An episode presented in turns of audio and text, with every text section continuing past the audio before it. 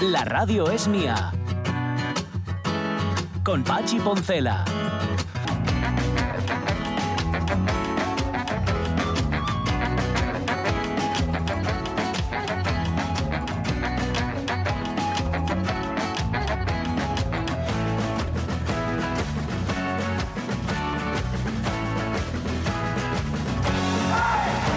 12 y 14 minutos, por si algún oyente está despistado, em, no es que sea una nueva edición, después de CSI Las Vegas y de CSI Nueva York llega CSI Maeza, no. CSI significa con- concurso de saltos internacional.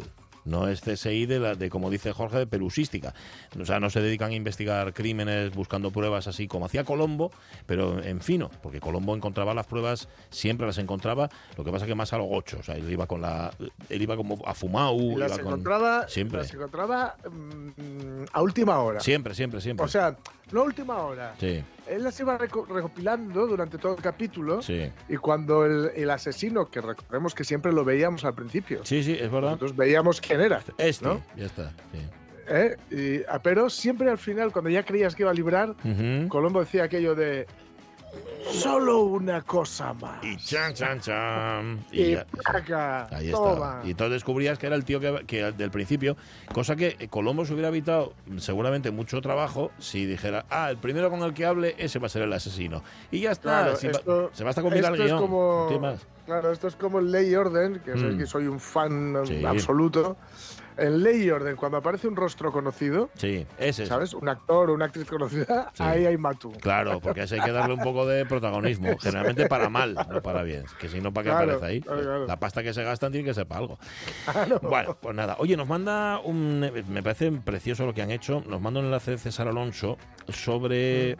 Pues mira, una poeta de la que ya hablamos aquí en la, en la radio mía. Bueno, más que hablar de ella en la radio mía, leímos poesía suya. Ya sabéis que tenemos siempre tiempo para la literatura eh, en el tiempo que dedicamos a Les Abelles.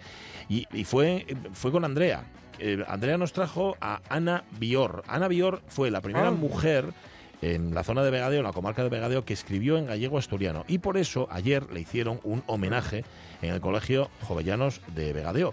Em, quisieron conmemorar el primer centenario de su nacimiento, ya nació en el año 1920, y como cuenta la Nueva España, agradecer a la escritora el amor por sus raíces. Así que nada, nos parece precioso recuperar la figura de Ana Bior, que en efecto Pues sus sí. versos ya aparecieron aquí en la radio mía.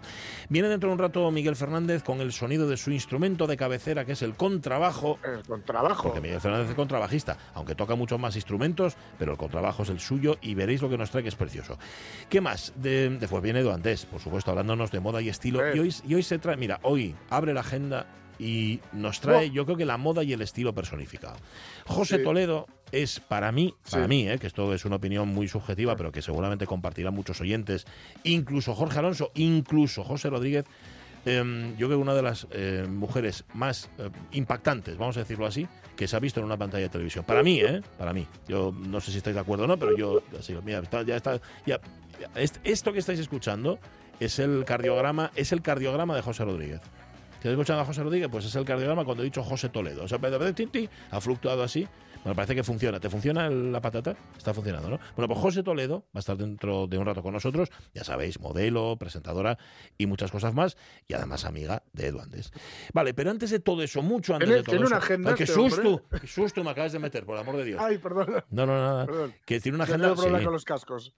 Tiene, una agenda, digo, este hombre, que el día que la pierda le van a pedir un rescate de un millón de euros. Total, total, total. Es que es eh, menuda agendona y sobre todo lo generoso que es que la comparte con nosotros, que eso sí que es encomiable totalmente. Bueno, decía Pues yo, sí, 12 y ya te 18. digo yo. Ayer miramos el oído, hoy miramos la música. Let's all sing like the birdies sing.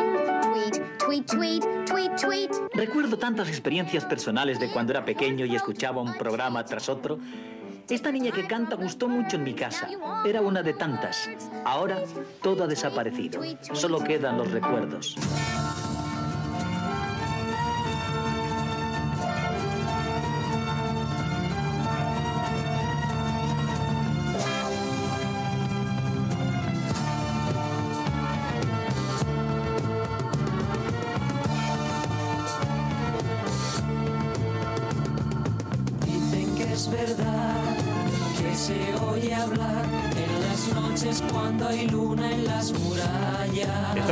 Llorando por Granada. Estos son los puntos.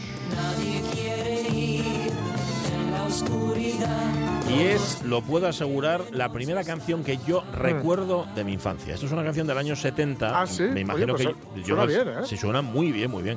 Yo en el 70 no la escuché, evidentemente, y si la escuché no la recuerdo, pero años después sí, y es que la tengo grabada. Mira, mira. Su alma está encantada por perder un día Granada. O sea que a lo tonto, a lo tonto, esta canción como que me acompaña desde los últimos 50 años. Así, a lo bobo, Pues como mira, quien no quiere la cosa. Hoy os preguntamos, sí, eh, os preguntamos por experiencias, la primera cosa que hayáis escuchado y que recordáis. Por ejemplo, Luis José Vigil Escalera, el Vamos a la cama.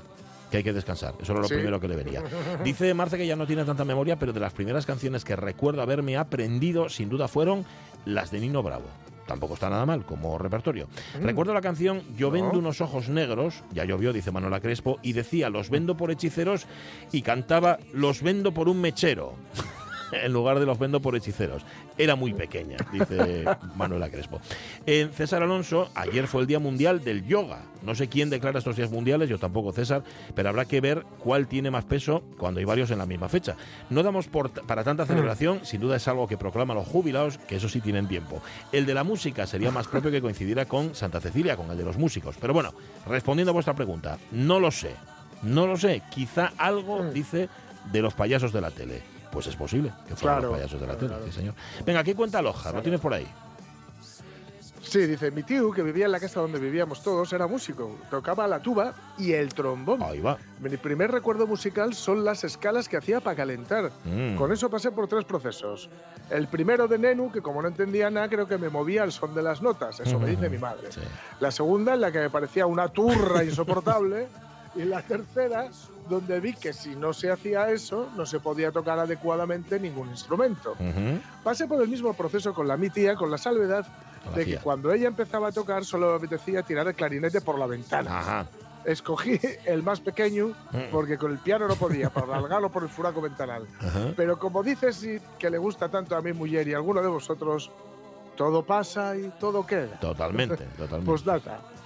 Muy fan de Marc Chagall y este violinista azul, no me importaría tenerlo colgado en una pared de mi casa. Ajá, nosotros tampoco, pero como no podemos, lo que hacemos es compartirlo hoy en Facebook y Mm. ahí lo ponemos. Dice Almond Bay, nosotros escuchábamos a Carlos Puebla y sus tradicionales cantando, y en Mm. eso llegó Fidel y se acabó la diversión. Y hasta siempre comandante, en el Dos Caballos de mi madre, camino de la manga del Mar Menor, con cinturones de seguridad, no, no, eso no, no, cinturones de seguridad nada, hermosos recuerdos. Mi abuela mamina, dice Roberto Cañal, cantábame una nana. Este niño tiene sueño, tiene ganas de dormir, un huello tiene cerrado, otro no lo puede abrir. Y cuando ya, como ya vos dije otras veces, mi abuelo Lorenzo y, pa, mi, y mi pa eran amigos de Miranda, de los cuatro ases, toma. En toda la tona llevan el ADN, por ejemplo, Caballo al Verde o Carretera de Avilés. Por otro lado, mi abuelo Abelino cantaba a menudo Xunceles Vaque Ramona, porque ya era fiu de Ramón y de Ramona. O sea que nada, tiene un pasado musical, Roberto Cañal, impresionante. Silvino Vázquez, los mis primeros recuerdos de aquella fueron dos canciones de La Pastorina. Asturias tiene una novia y en La Gaita Traigo, que sonaban en una radio vieja, que recuerdo, decía mi abuelo, que funcionaba con unas lámparas. Y el día de hoy que todavía me suena La Pastorina y el Presi en mi cabeza, porque fue la primera música que escuché de niño. Que paséis buen programa. Pues sí, eso estamos intentando. Dice mm, Rego que los cinco lobitos, me imagino que se refiere a cinco lobitos tiene la loba, cinco lobitos detrás de la escoba. Y María So Muñiz, mi primer recuerdo musical es el de mi abuelina mamina cantando canciones tradicionales, las de Concha Piquer o los boleros de Antonio Machín y Los Panchos. Hace unos meses, unas compañeras del grupo de baile nada, cantaron, ¿eh? sí, casi nada. Unas compañeras del grupo de baile cantaron una jota eh, que de repente yo también me sabía. La tenía en algún rincón de la memoria y al escucharla de forma automática yo también me puse a cantarla. Y recordé que era una de las que cantaba Mamina. Ya no va la niña por agua a la fuente, ya no va la Mm. niña que no se divierte, etcétera. Me dicen que es de la zona de Bavia, pero las coplas y la música no tienen fronteras y de alguna manera le llegó a una llerana que quién sabe si llegó a Bavia desde ayer. Puede ser, puede ser. Perfecto. Bueno, y Fernando Calleja, ¿qué dice? ¿Lo tienes? Los fines de semana mi padre nos pinchaba zarzuelas y óperas y si la climatología era propicia, íbamos a escuchar a la banda municipal a Begoña. Hoy en día sigo enganchado. Fíjate, a la banda de música. ¿Qué más? Lorenzo Linares, ¿qué cuenta? La, la primera, la de, lo- la de los la de protagonistas de Luis del Olmo, Sí. la, la sintonía. entre Crónicas un pueblo. Ahora tengo el oído averiado desde lo de ganas de ganar de la, de la Ayuso. Ah, ya, ya. La culpa de todo la tiene el Ayuso, ¿eh? Para, para Sí. Lorenzo Linares. Y, y- y- y Paula Nori dice, mis recuerdos musicales de Guaja son los de mis hermanos mayores que tenían plato para vinilos y perras en la hucha para comprar música. De Lucía, que era más bohemia, Silvio Rodríguez, Aute y Serrat. Ah. De Germán, ACDC, Siniestro Total y Dire Straits. Y de Kike y Roque, Pink Floyd, The Kiss y los Nikis. Y de mi tío y padril, Led Zeppelin. Mi padre cantaba Alfonsina y el mar y Segundina cuando salí de Cuba. A mí gustábame Santiago Benavente y Ana Curra, Oh. parálisis permanente. Muy mezclado, vaya, pero tradicional, nada. Lo único cuando empezamos a escuchar Nuberu de un vinilo que regaló un minero a mi padre que trabajaba de dentista en les mines de Solvay y mi padre cantaba Ramonzón de la Panera en les Foliches. De esto tenía yo seis o siete años. Mm, qué guapo. Sí, señor. Oye, pues hay un montón de recuerdos de músicas. Luego a ver si intentamos repasar alguno más. Claro, es que es, es, eh, Sí. lo que escuchabas en la radio, lo que escuchabas a, a- a tu padre, a tu madre, lo que. Claro. Em, Mm. Tengo curiosidad, ponme el asinto de Miguel Fernández. Porque le quiero preguntar, a ver si Miguel Fernández tiene ese recuerdo o no lo tiene. Miguel, ¿qué tal? Muy buenos días. Hola, buenos días. Oye, ¿tú te acuerdas de la primera música que escuchaste? A ver, no, pero sí que tajantemente no. No. Pero sí que me acuerdo de una de las primeras músicas que, que todavía sigo escuchándola, que evidentemente eh, muy idealizada porque no la podía escuchar en, aquel momento, que es de los primeros discos que yo compré, fijaros, y fue y fue Paul Desmond. Mm, Paul Desmond.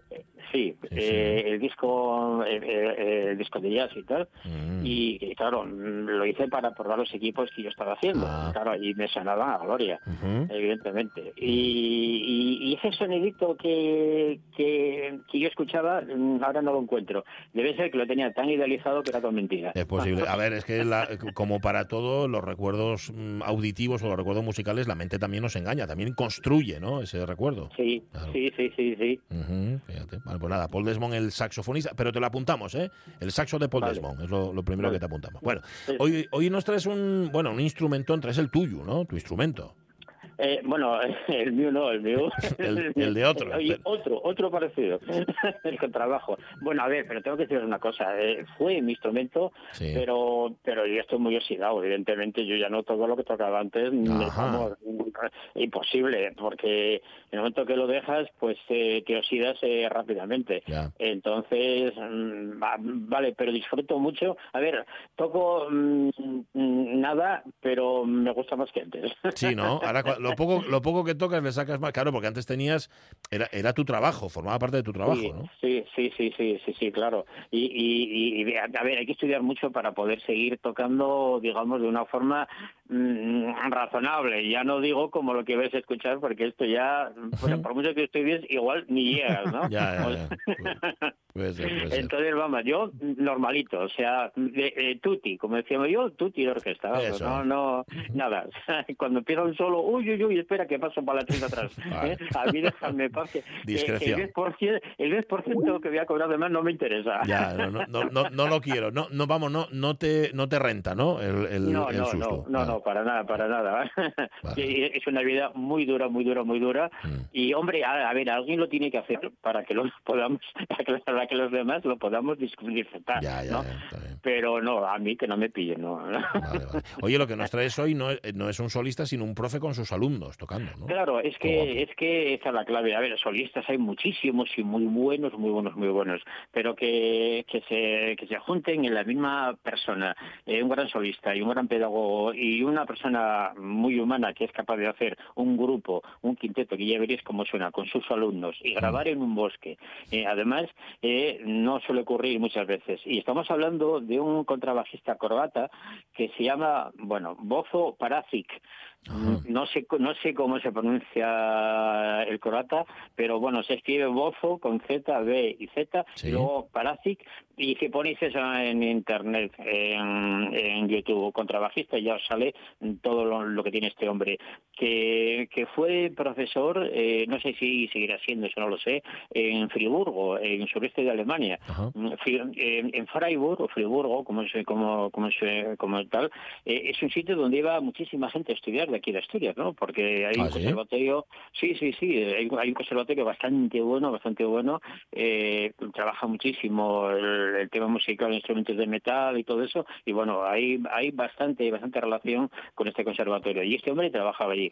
Y lo que, y lo que os propongo no es en Friburgo, porque luego este hombre estuvo estudiando, estuvo trabajando también en Alemania, en orquestas muy potentes, bueno, prácticamente en, en todos los sitios, ¿no? Con grandes directores como solista y demás. Pero él hacía un curso en Lucerna y, y uno de esos cursos, creo que fue en el 17, en el 2017, 18 o, o por esa fecha, hicieron un quinteto con él y con cuatro alumnos, ¿no? Y, y grabaron mm, varias piezas en un bosque, en un bosque de, de Lucerna, que como que como parte curiosa, interesante también, es que la grabación vais a ver que suena, es exquisita. Luego después, a ver, no os digo cómo se grabó, ¿eh? Vale. para que para que quede ahí, pero al final os lo cuento. ¿eh? Vale. Eh, vamos a escuchar la primera pieza, mm, que es una obra del folclore sueco. Son, son, son cinco contrabajos, ¿eh? grandes, gordotes, no, no, no de los pequeños, no, de, los ¿eh? De los grandes. Venga, Vale. el primero.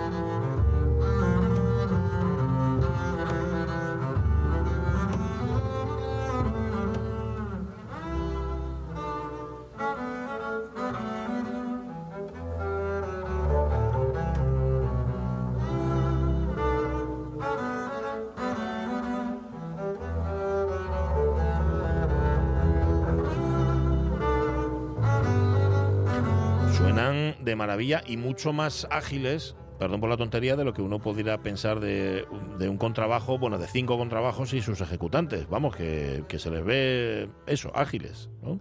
Sí, sí, sí. Eh, eh, eh, claro, están tocando en la zona, en la zona sobreaguda del instrumento, ¿no? Ah. Donde generalmente no se suele tocar. Eh, claro, hacer cinco, lógicamente, pues eh, alguien hace la melodía, otros hacen los bajos y otros hacen la armonía, ¿no? Entonces eh, se, se dividen en las en las cinco voces y hay alguno que está haciendo percusión eh, en la caja del instrumento.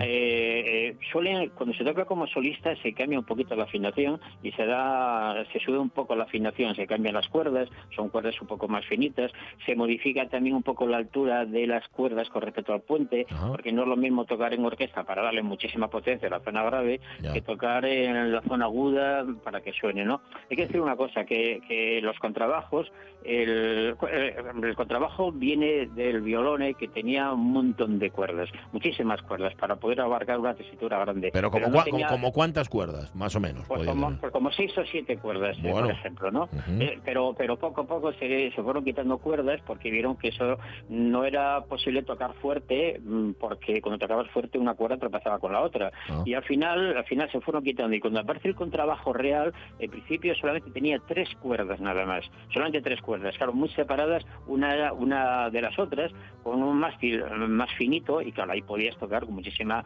potencia. Mm, Luego se le añadió una cuerda, que es la que tenemos, y en algunas orquestas tienen una quinta, una quinta cuerda, sí. que la zona grave, ¿no? Pero eso, pero no todos son de cinco cuerdas. Lo normal es encontrarse ya uno con cuatro cuerdas. Entonces se le cambia un poco la afinación y se tocan la zona aguda, que es que están pues como cabalgados encima del contrabajo, y eso es dificilísimo.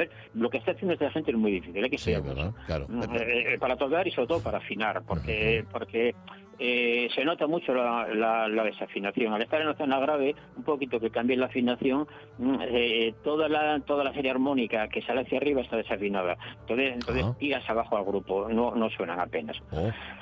Eh, os voy a contar cómo ha sido la grabación para que disfrutéis. Sí, a ver, porque yo, yo tendía a pensar, mientras la estaba escuchando, que es imposible que en un sitio natural al aire libre suene tan bien. Esto lo, esto lo grabaron después y hicieron playback o algo así. No, no, no. eh, no, no, está grabada con dos micrófonos, eh, solamente dos micrófonos, Dos. eh, pues, solamente dos. A ver, hablamos de micrófonos Schweppes, eh, no, no como la tónica. ¿Cómo, cómo? no. Micrófonos Schweppes. No, eh, es, es escrito. Ah. S-C-H-O-E-P-S. Vale. Son micrófonos caros, carotes. Vamos, en- en- yo estimo que le- el equipo que tiene de grabación será en torno a unos 3.500 euros más o menos. Caray. Y solo son dos micrófonos puestos en una pértiga. Una pértiga un poco, un poco alto, como a altura de dos metros y medio más o menos. Omni- omnidireccionales que recogen todo el entorno. Y está y, y el equipo de grabación mm, de campo es una grabadora pues normal y corriente digital de esas que ves por ahí de, dos- Sí. de dos piezas, eh, que se le enchufan los micros en la parte posterior dire- directamente, ¿no? Y nada más. Luego después se hizo, se le metió un poco de reverb en postproducción en el estudio, pero nada más. Pero claro, eh, eh, son- eh, primero, eh, el bosque es un sitio muy silencioso Sí. y no hay animalitos que te estén por allí tocando las narices, ¿no? Ya, ya. Porque, porque al haber tanta hoja, tanta materia vegetal, eh, no hay no hay apenas reverberación. Eh, eh, es un sitio muy seco, muy seco. Sí. Insisto, siempre que no haya sonidos que te estén molestando, ¿no? Ya, ya, ya. Entonces, bueno, pues estaban trabajando ahí. Eh, los, es- estos micros son muy buenos, son om- omnidireccionales, quiere decir que recogen todo el entorno ¿eh? y con dos consigues un estéreo por un tema de fases y desfases. Y eso es una maravilla de grabación. Eh, no tiene ningún problema de diferencias de fase, porque él pensaría, vale, cinco, un micrófono para cada uno. Sí. No, malo. Eh, porque van a sonar muy bien cada uno, pero muy mal en conjunto, porque Ajá. vas a mezclar todas las fases y al final se va a montar un lío tremendo, que va a ser muy guapo a nivel, digamos, de, de circo. Mira cómo suena esto, mira cómo suena lo otro, pero, pero musicalmente hablando no funciona. Eh, no funciona. Eh, Generalmente música clásica casi siempre, casi siempre se graba con esta, con esta la distribución. Solamente dos micrófonos, sí, muy caros, carotes, ¿eh? Y nada más, y punto. Hombre, a lo mejor algún solista le metes alguno más, pero cada micro que metas, Sí. ten en cuenta que va a recoger el sonido Claro. eh, antes que los demás y ya tienes lío. Claro. Vale, y me, y me callo porque vamos a ver. Porque vamos a escuchar la que- siguiente, claro. que Mira, aquí es la marcha Soja, es una es una marca es una marcha checa que bueno, esta tiene un poco más de caña. A ver.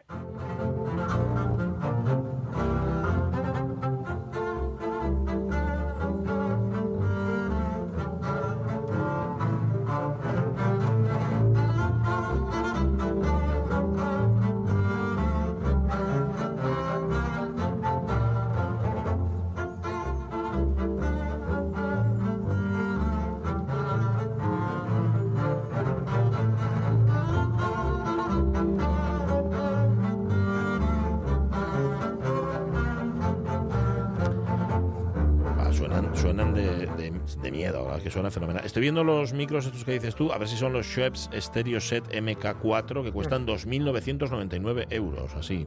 Sí, ¿no? Toma. Por ahí, por ahí. Exactamente, estás mirando en una tienda en una tienda Sí. eh, Online. que Sí. vende eso online, exactamente. Eh, son, eh, son, son micros, om- cada uno de ellos es omnidireccionales, es decir, que recoge todo, omni. Mm. Pero la conjuración de esos dos hace que sea estéreo. eh, Ah. después por un tema de electrónica después, ¿no? Vale, vale, Eh, y vale. sí, sí, eso, esos son. Ujú, Vale, eh, está bien. Oye, un día, fíjate, me he acordado ahora de esas grabaciones que hacía el, creo que era el sello Mercury en los años 50, que hacía solamente con un micro y que, y que captaba de una manera. Un día tenemos que hablar de eso, de, de esos micros, de esas grabaciones, porque te pillaban una orquesta, yo qué sé, la Sinfónica de Chicago, y aquello sonaba que era una barbaridad, sonaba en mono, pero, pero con un relieve y con una profundidad. O sea, que no hace falta un montón de micros sino que vale con uno o con dos, el caso es saber ponerlos, ¿no? Eh, a ver, claro, o sea, a ver, saber ponerlos y, y- y- y qué quieres, si, si quieres planos Claro, generales, claro. si quieres eh, eh, un detalle. Sí, el tema de la grabación es un tema muy interesante porque, fijaros, hace muchísimos años, cuando no había todavía electrónica ni mezcladores, que, que se grababa con la campana invertida, o sea, en plan físico, eh, el solista tenía que sentarse en una silla alta justamente delante del embudo. Entonces, Ujú. digamos que subir y bajar el volumen eh, era que te acercabas más o menos. eh, y, y- y hay, hay fotos preciosas de esas sesiones de grabación Ah, donde sí. está el, el solista sentado en una banqueta alta, justamente metiéndose por el, por el tubo y los demás atrás. Eh, es, es un día, un día hablaremos, pero ahí hay mucha tela que cortar. ¿eh? Vale, vale, vale. Oye, ponos un ejemplo más, La sí. última, Venga. antes de que me cortéis, la última que os va a sorprender. Venga, no digo lo que es. Venga. Mira.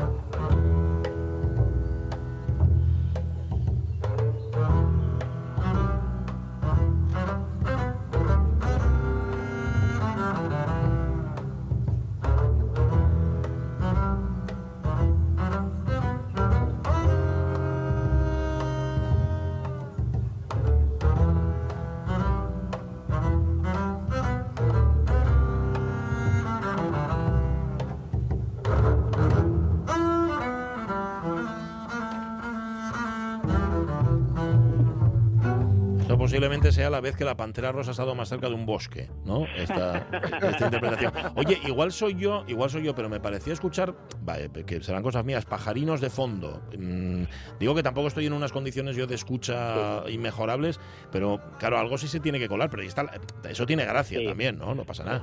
Sí, eh, bueno, no lo sé yo por el teléfono, casi no escucho ni los contrabajos. Bueno, ¿qué vas a escuchar tú? Ahora. Pero bueno, luego, oye, luego lo escuchas y me lo confirmas, ¿vale? A ver si se escuchan Vale, o no vale. los, los pajarinos. Sí, señor. Vale, puede, puede ser. Oye, a ver, eh, los pájaros estarán también. eh, eh, Hombre. a ver, yo también quiero salir, ¿no? Dirán Claro. ellos, a ver. Claro, claro, claro. No, no los mandas, no, no los puedes mandar callar porque, porque no hay manera mira, con ellos. eh, eh, eh, y lo raro es que no salga ningún perro, porque, Ya. porque hace tiempo yo quise hacer una grabación de campo para algo y no pude casi. Por los perros. Porque sie- siempre había un tractor, una, una motosierra y un perro. Ajá. aquí. Yo, Siempre. yo suelo tener, claro, sí, en, en Caldones igual. Yo cuando voy a, siempre, además es que es verdad, cuando voy a presentar cualquier cosa, lo que sea, siempre hay o un perro ladrando o un niño llorando. Esto, pero esto, esto es habitualísimo, con lo cual igual tú tienes esa misma maldición, ¿verdad? Que cuando vas a grabar, Sí, ¡pum! sí, alguien. Sí, sí. Yo, a ver, cambiamos niño por motosierra o por segadora. tal cual, tal cual. Eh, porque, porque como la gente ya no llega a Seríais unos Reyes Magos estupendos. Estaría bien. Pues nada, oye, de buscarlo, este señor, aparte de, de las grabaciones estas, tiene una página web propia, Bozo Paradsic, que se llama así, Bozo con Z, Paradsic, acabado en K y con D antes de la Z. No os enterasteis mucho porque he dicho una cantidad de letras tremenda. Y en efecto, estaba viendo su currículum, que tío, o sea, te ha tocado Sí. con todo el mundo, ¿eh? Qué cosa. Sí, sí, sí. Sí, eh, eh, yo casi os animo a que entréis en la página de él y escuchéis otro tipo de obras, el- los conciertos para contrabajo que se han escrito, que el que toca y demás, y es una auténtica gozada. Sí, vamos. señor, sí, No, señor. es, una, es una gozada. Este tiene más Sí, de 5 millones de visualizaciones en su canal de, de YouTube, este señor, Bozo Bueno, eh, eh, eh, eh, mira, 5 millones las que las que visualizo entero el vídeo. Pero sabes que muchas veces no eh, eh, paramos antes antes de que se acabe y no cuenta eso. Ah, O sea que, hay que escucharlo claro. entero, con lo cual tiene más mérito, ¿no? Sí, hombre, sí, claro, porque Tener 5 cinco millones son, son las que se ven de cabo a rabo. Los que lo han escuchado. no se ven, no Ah. cuentan. Bueno, 4 millones seguro que son tuyas. No, no, Ah. no, a ver, no, no he tenido tiempo, la verdad. Bueno, pero si no. Gracias, Miguel Fernández. Un abrazo. Venga. Abrazotes. Abrazón.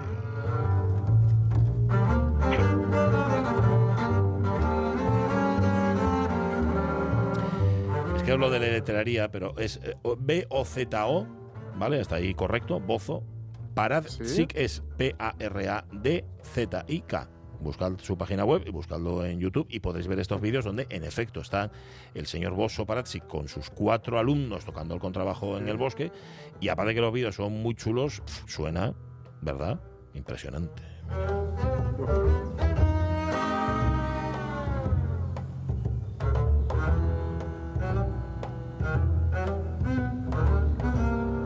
Encanta, ¿eh? porque además que el contrabajo siempre lo asociamos eso a la, a la pesadez, a, mm, a la, a la gravedad, Sí. y puede ser ligerísimo también, puede tener un sonido Sí, sí, muy arriba. Bueno, si lo escuchas en, en el, digamos, el contexto de música más moderna, pues tienes ahí a Thelonious Monk. Sí, ¿no? por Thelonious. Monk, no, perdona. mm, Ahí, lo diré. Vaya, Al de... Sí, Mingus, amigos, amigos. Siempre los confundo. Sí, por telón, claro, por unos no, por, por Mingus y Telonius, claro, claro. Pues, es- Sí. es, es por lo mismo. Y Chas Mingus tiene un disco que se llama Pithecanthropus erectus. Sí. que, bueno, bueno, bueno, bueno, bueno lo que hace con el contrabajo. eh. Ujú, pues mira. Tre- Tremendo. 12 y 43 minutos de la mañana. Estilo. Vamos.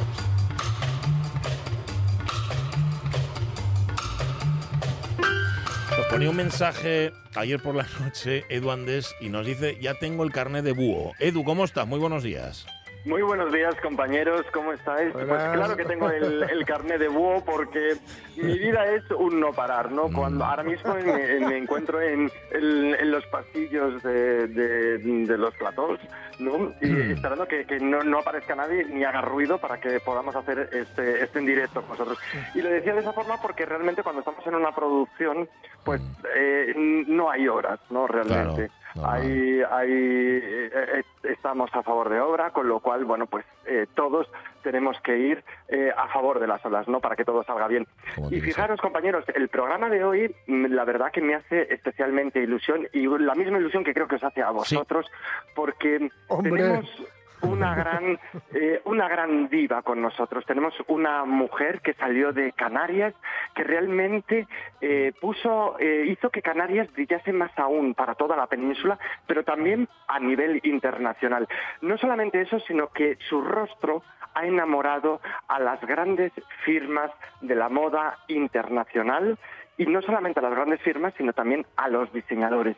Ha sido una mujer que no solamente ha destacado en las pasarelas más internacionales de- del mundo, sino que también, bueno, pues la hemos podido ver en la pequeña y en la gran pantalla, ¿no?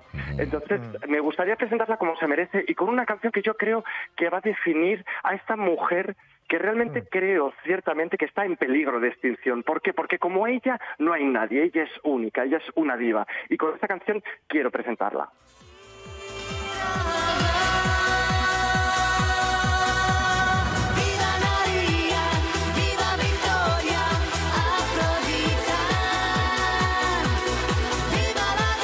Ella es José Toledo. José Toledo, ¿qué tal? Muy buenos días, bienvenida. Hola a todos. Buenos Muchas días. gracias. Qué gusto. Oye, no sé... Qué barbaridad, Eduardo, por favor, Qué cosa, ¿eh? Qué cosa. Que, que te llamen diva no sé si, si te gusta especialmente, José. Pues francamente, uff, no.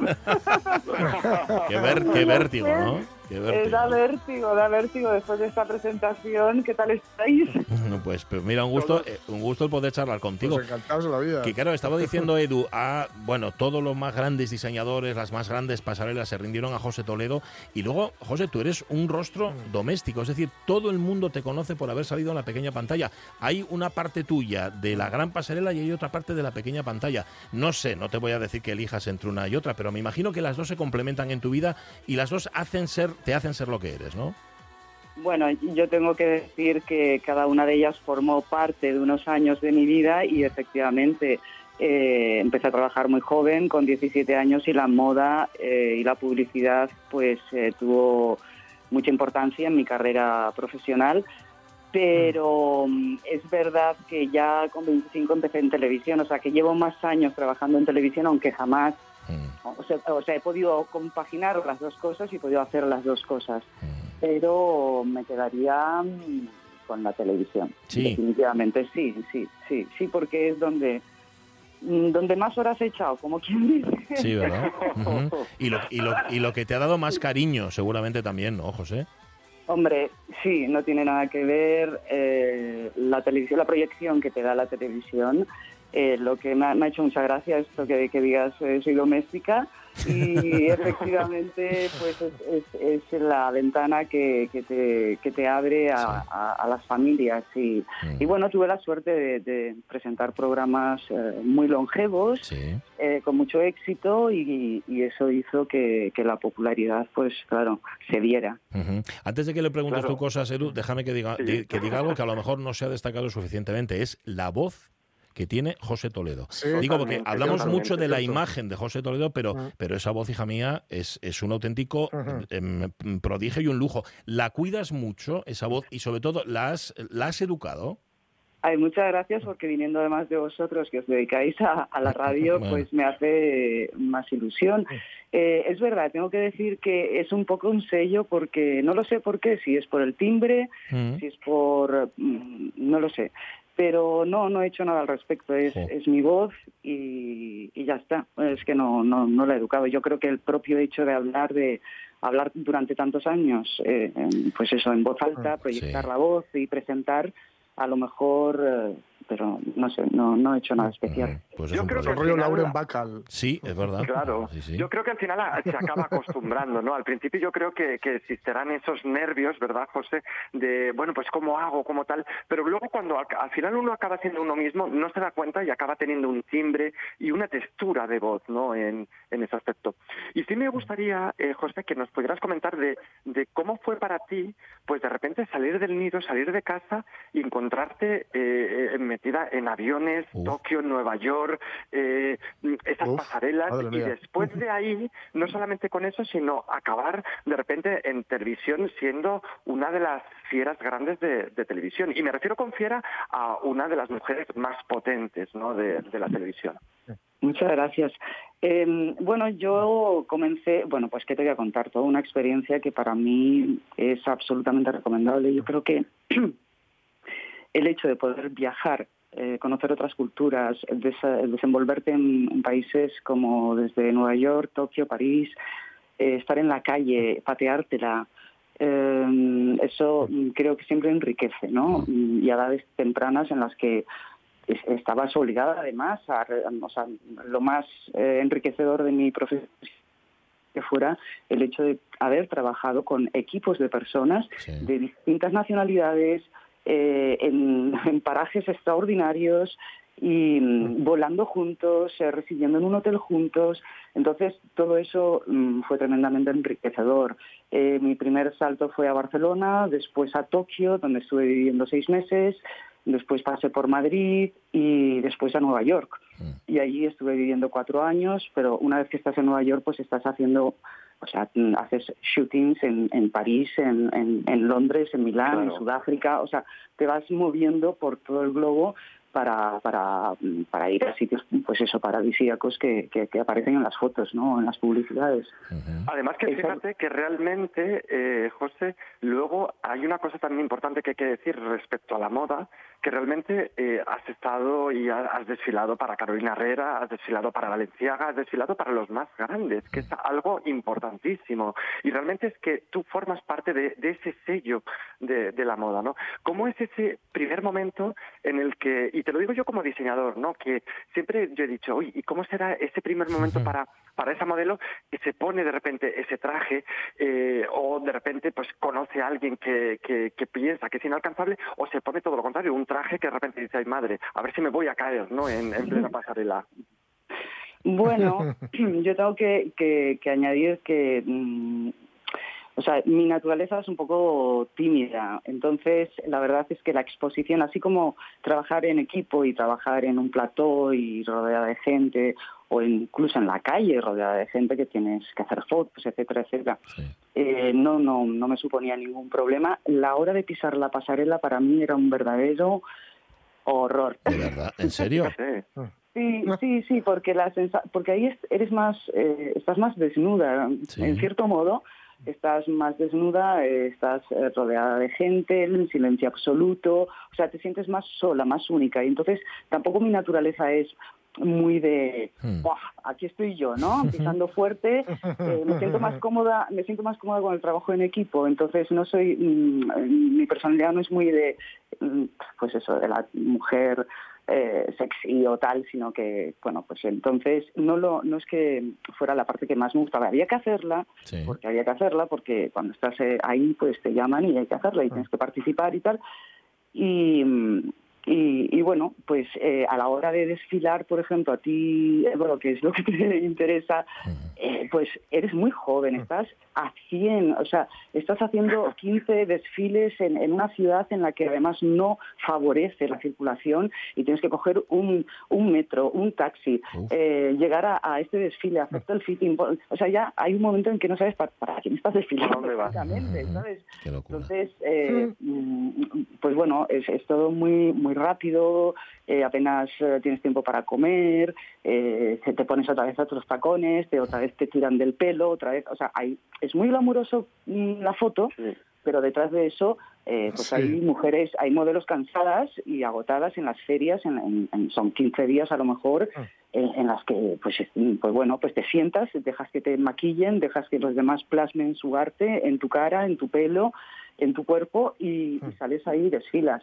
Entonces, Es que eh, es- pues es- ocurre un poco eso también, ¿sabes? Es cierto, Eh, es, es Claro. cierto lo que dices. Cuando yo estuve en los Goya pues con, con Penélope Cruz, a mí la gente me decía, ¿y cómo es Penélope? Y me lo dice, ¿no? Y tal. Y yo, fijaros, si hay algo que no se me, no se me va de mi cabeza, es que era como una peonza. Y la gente dirá, ¿como una peonza? Y digo, sí, tenía tal séquito alrededor Ya. que yo creo que, que incluso Mm. conociendo su ciudad, conociendo el sitio, ella misma no sabía ni dónde iba. Era como Uf. por aquí, por allá, por tal. Entonces es como giro a la derecha, giro, giro a la izquierda, Claro. eh, giro para adelante, para atrás, ¿no? Y entonces Sí, en las me, di- me promociones- dio pena realmente en aspecto. En las promociones ¿sabes? de sus películas, eh, supongo que también los actores te lo dirán. Claro. Eh, pues, pues, ¿dónde estás? Pues es que no sé si, eh, si me he despertado en Londres o, o estoy en, en, en, yo qué sé, en Singapur. O sea, que al final mm, es una vorágine que, que no disfrutas propiamente como, hombre, a veces si solo tienes un desfile en el día, pues a lo mejor tienes más tiempo, más pausado para charlar con tus compañeras, eh, tener la posibilidad de hablar con el diseñador, etcétera, etcétera. Pero normalmente, pues, pues ya te digo, mm, es así, es Mm. así. Y, pasas y, y pasas de las pasarelas, pasas a la televisión, eres una, una cara, decía yo antes lo de doméstica, igual quise decir mejor cotidiana, que creo que creo que queda mejor. Eh, y pasas No, de, me encanta, lo de doméstica Vale. no está nada mal. y, y pasas, José, de, de esa exposición tan tremenda en todos los ámbitos y ante todo, todo y de repente, ¡pum! Desa- de- no es que desaparezcas, pero sí que tienes tu perfil social es, mm, iba a decir más bien bajo, me- me- podríamos casi decir inexistente. Hay un, un deseo de cortar, de decir, vale, se acabó y ahora voy a ser José Toledo, voy a vivir mi vida. No, no, no, no, no, no. Todo, mm, todo obedece a una falta de programa en televisión. O sea, Mm. simplemente. O sea, yo. Es verdad que yo decidí bajar el ritmo Sí. en un momento determinado. O sea, yo estaba. O sea, durante 16 años presenté un programa de cine y durante casi 10, o no me acuerdo la verdad, o 6, uno diario. ¿Sabes? Que era gente y entonces, además de eso, añádele las publicidades, bla, bla. O sea, salía Tremendo. todos los días en televisión Tremendo. española eh, en el directo y, y los fines de semana en el programa de cine cartelera. Entonces, Sí. en un momento determinado, sí, con mi segundo hijo decidí, a los dos años que él tenía, eh, bajar el ritmo. Eh, y de- eh, dejé el programa diario y me quedé con el programa de los fines de semana. Pero eh, pero mm, y, y después se sucedieron cosas pues que, que bueno que desapareció cartelera Sí. 15, seis años más tarde y me mantenía en la cadena haciendo pues corazón ah bueno claro es que después hice corazón Sí. hice corazón se me olvidaba Estás repasando ahora tu currículum sí, en se me directo. olvidaba. Hice- se me olvidaba hice corazón sustituyendo a a esa A Ane. no, a Anne, desde luego, y, pero empecé haciendo el corazón de los fines de semana Sí. de corazón, corazón. Lo recuerdo. Lo recuerdo. Entonces, eh, y bueno, después de ahí salté a, mm, o sea, en televisión española eh, me rescindieron el contrato en la época de Zapatero y después fui a Telemadrid y, mm, y ya está, y ahí estuve haciendo un programa diario estupendo. Después he vuelto a televisión y hice un programa. Mi último trabajo en televisión española fue en el 2019 para un programa internacional y, y fantástico. La verdad es que el bombón de programa estuvo durante un año emitiéndose y era muy, muy buen programa. Es una lástima que no se pudiera ver aquí en España, se Sí. veía en todo el mundo menos aquí. Y, Vale. Y ya está. Y entonces, pues... O sea, o sea que volverías. Si, si te hacen una buena oferta y un buen Sí. programa, sí que volverías, ¿no? Sí, sí, sí, sí, Vale. sí, sí, estoy abierta. me mi co- fijaros, compañeros, que yo creo que es- le- los lobos y las lobas de- del cine y de la televisión, como es en este caso eh, José, pero en el buen sentido, ¿no? Hay una cosa que a mí me llama la atención poderosamente y es que lo veo, ¿no? Lo veo a diario. Es decir, al final ves a gente que, que despunta, que, que está eh, en toda su estela, en todo su esplendor y realmente a lo mejor cuando uno decide decir, oye, voy a parar un momento porque no respiro ni por la mañana ni por la tarde ni los fines de semana, tengo hijos, tengo tal, quiero dedicarme a la familia, de repente como uno tome esa decisión, puede ser una decisión eh, no comprendida. Y digo no comprendida no errónea, sino no comprendida porque al final Claro. eso hace que las cúpulas de repente digan, ah, no, se está relajando, ya tal, ya no sé qué. Se Y olvidan de ti, se olvidan de ti. Y eso es triste, que realmente alguien pueda decir, o tenga el poder de decisión de decir, "Mm, no quiero que estés, simplemente porque en un momento dado hayas preferido tener un momento eh, personal, ¿no? Pero fijaros que José Toledo Tiene no, no lo 30, deja 30 ahí, segundos, Edu. Sino que eh, volvió hace pocos años a desfilar en Nueva York Mm. eh, y fue apoteósico y espectacular y todos esperamos que mm, sea de nuevo una cara visible en cualquier televisión, porque cualquier televisión es buena, ¿verdad, José? Desde luego, desde luego, todo trabajo es bienvenido y, y sí, eh, yo creo que no hay televisiones grandes ni pequeñas, ni trabajos grandes ni pequeños, hay trabajos bien hechos y con Sí, señora. ya. Correcto. Y si, Claro, no es, y si no es la imagen, la voz. Quedaos con la voz Ah, de José pues mira, Toledo. Un abrazo, José Toledo. Ha sido un placer. Muchísimas gracias por haber estado con nosotros y muchísimos éxitos. Gran, gran Un abrazo. abrazo Un beso muy, muy, grande. Un abrazo enorme. Muchas gracias. Un besazo. Gracias Em, eh, Edu, un placer. Eh, Edu Andés, cerramos temporada el jueves que viene. Mm, Cerramos temporada el jueves que viene, tendremos una gran sorpresa. Si- co- ¿Y cuándo no? ¿Y cuándo no, Edu Andés? Oye, descansa y duerme, es, descansa ¿cuándo y duerme un poco. Un abrazo. Cuídate. Gracias. Un abrazo. Que descansa, que, se- que es- que este ya tiene el carne de búho, pero no hay que sellarlo todas las noches, hombre. Duerme de vez en cuando. No, hombre, no, no. La una de la Quedan tarde. los ojos raros. Hombre, la una de la tarde. Vamos a las noticias. Venga.